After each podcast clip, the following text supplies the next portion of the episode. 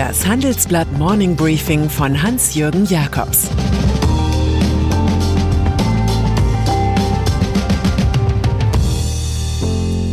Guten Morgen allerseits. Heute ist Donnerstag, der 4. März, und das sind unsere Themen. Deutschlands halber Corona-Neuanfang. Googles überraschender Schmusekurs. BaFin-Aufseher stoppen Bremer Bank. Corona-Krise. Politik in Berlin war gestern wie Politik in Brüssel. Wie bei wichtigen EU-Gipfeln zog sich die Corona-Runde von Bund und Ländern in die Länge.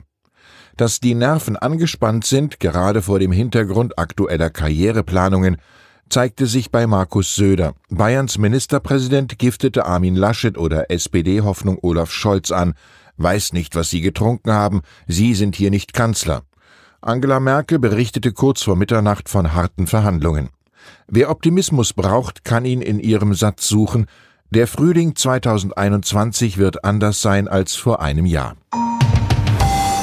Stufenplan. Sachlich darf am Ende die allgemeine Distanzierung von Merkel registriert werden, jenseits der formalen Fortsetzung des Lockdowns bis zum 28. März. Die Öffnung von Geschäften, Restaurants oder Kulturbetrieben ist nicht mehr strikt vom Inzidenzwert 35 abhängig, wie eigentlich von der Kanzlerin gewünscht. Jetzt gelten beim sogenannten Inzidenzwirrwarr die Werte von 50 bis 100. Über 100 aber wird die Notbremse gezogen. Umfangreiches Impfen der Bevölkerung soll von Ende März an beim Arzt möglich sein. Dabei wird AstraZeneca nun auch an Ältere über 65 verimpft. Ab 8. März dürfen Deutsche wieder mehr Menschen treffen. Fünf Personen aus zwei Haushalten sind erlaubt.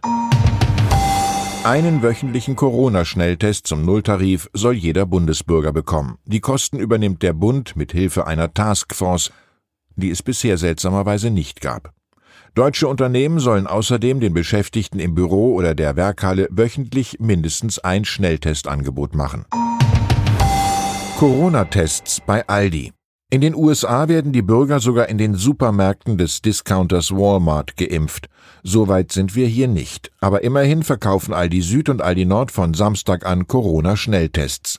Wer eine Fünferpackung für 24,99 Euro will, muss sich an der Kasse melden.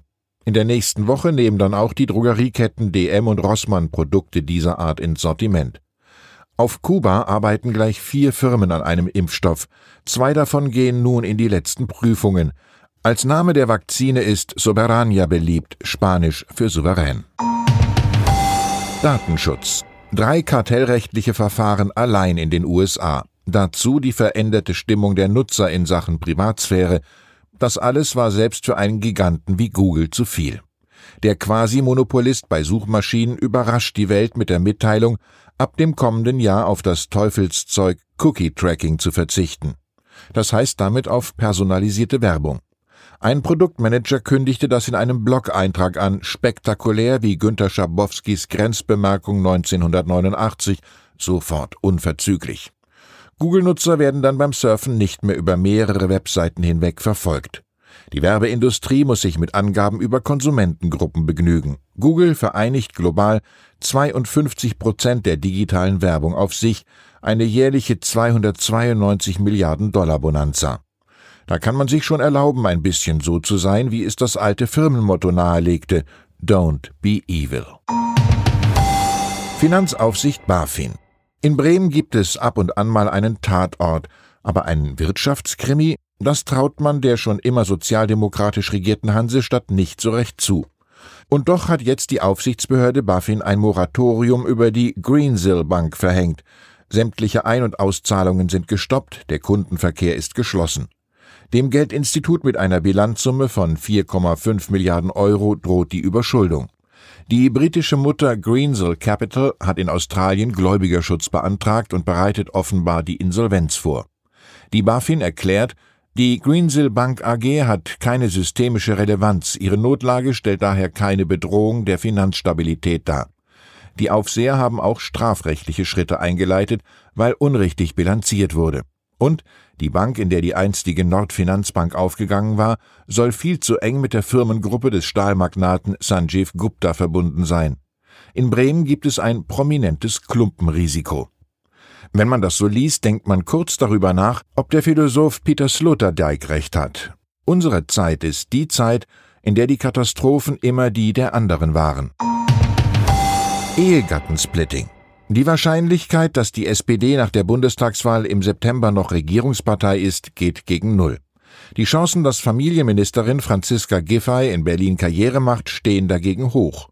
Und doch macht sich die Sozialdemokratin Gedanken darüber, was die dringendste Aufgabe für die nächste Legislaturperiode sei. Eine Änderung des Ehegattensplittings. Damit werde die klassische Einverdienerfamilie gefördert, sagt sie im Handelsblatt-Interview. Steuerlich sollte es einen Anreiz geben, dass beide arbeiten, so Giffey. Es gebe gute Gründe für eine Reform, kommentiert IFO-Chef Clemens Fußt. Allzu große Beschäftigungseffekte, die PR-Effekte für Giffeys nächste Karriere dürften stärker sein. Siemens Energy im DAX.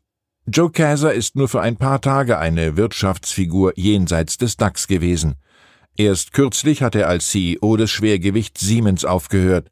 Jetzt kann er als Aufsichtsratschef von Siemens Energy den Sprung in die Bundesliga der deutschen Konzerne feiern. Der erst im vergangenen Jahr von Siemens abgespaltene Energietechnik-Spezialist ersetzt den Nivea-Konzern Bayersdorf, der 2008 in den DAX gekommen war. Die Änderung wird zum 22. März vollzogen. Dann werden die Verantwortlichen des Kochboxenlieferanten HelloFresh wohl ein paar Tränchen wie beim Zwiebelschneiden verdrücken. Ihre guten Chancen verspielte die Firma, weil sie die Jahreszahlen nicht bereits Ende Februar präsentiert hat. Als Werbung für den Industriestandort Deutschland sind Windkraftanlagen aber ohnehin besser als Essenskisten. Altkanzler Schröder über China. In unserer Reihe Global Challenges führt Gastautor Gerhard Schröder die Kunst der Realpolitik am Beispiel China vor. Auch wenn die Volksrepublik ein schwieriger politischer Partner sei, sollten wir uns nicht in den Handelskrieg hineinziehen lassen, den die USA mit China führen, warnt der Altkanzler. Die moralisierende Außenpolitik der beiden Regierungen stoße zunehmend an ihre Grenzen. Die internationale Staatengemeinschaft könne die neuen globalen Herausforderungen wie Pandemie, Klimawandel oder Migration nur gemeinsam bewältigen. Peking habe zum Beispiel angekündigt, so Schröder, bis 2060 klimaneutral zu werden. Welchen Sinn würde es machen, China hier zu boykottieren? Geopolitische Moralisten dürften sich trotzdem nicht von ihrer Mission abbringen lassen. Und dann ist da noch die Bundesbank. Erstmals seit 1979 überweist sie dem Finanzminister keinen Gewinn mehr. 1979, das war das Jahr, in dem die Ayatollahs im Iran die Macht übernahmen, Saddam Hussein im Irak aufstieg, die Revolution in Nicaragua siegte und Eckhard Witzigmanns Aubergine in München drei Sterne erhielt. Alles also verdammt lange her. In all den Jahren hat die Bundesbank stets verlässlich ausgeschüttet. Nun aber schafft sie nach 5,9 Milliarden Euro Bilanzgewinn 2019 nur noch ein ausgeglichenes Ergebnis. Die erhöhte Risikovorsorge ist der Hauptgrund, sagt Bundesbankpräsident Jens Weidmann. Die Wagnisrückstellungen steigen um 2,4 Milliarden auf 18,8 Milliarden Euro. Das ist ein in Zahlen gekleidetes Misstrauensvotum gegen die Qualität der Unternehmensanleihen, die die Europäische Zentralbank gekauft hat. Und ein Dokument der Furcht vor Zinserhöhungen, die auch die Geschäfte der Bundesbank beeinträchtigen würden. Ich wünsche Ihnen einen hoffnungsvollen Tag. Es grüßt Sie herzlich Ihr Hans-Jürgen Jakobs.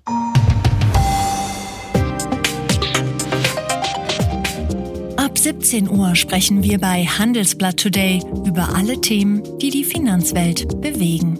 Das kann auch das Thema Nachhaltigkeit sein, das in allen Bereichen unseres Lebens immer wichtiger wird und längst auch in der Finanzwelt angekommen ist. Denn immer mehr Anleger achten bei ihren Investments auf Nachhaltigkeit und stellen höhere Anforderungen an Unternehmen. Dieses und andere Themen präsentiert von unserem Initiativpartner, der Hypo Vereinsbank Private Banking. Das war das Handelsblatt Morning Briefing von Hans-Jürgen Jakobs, gesprochen von Peter Hofmann.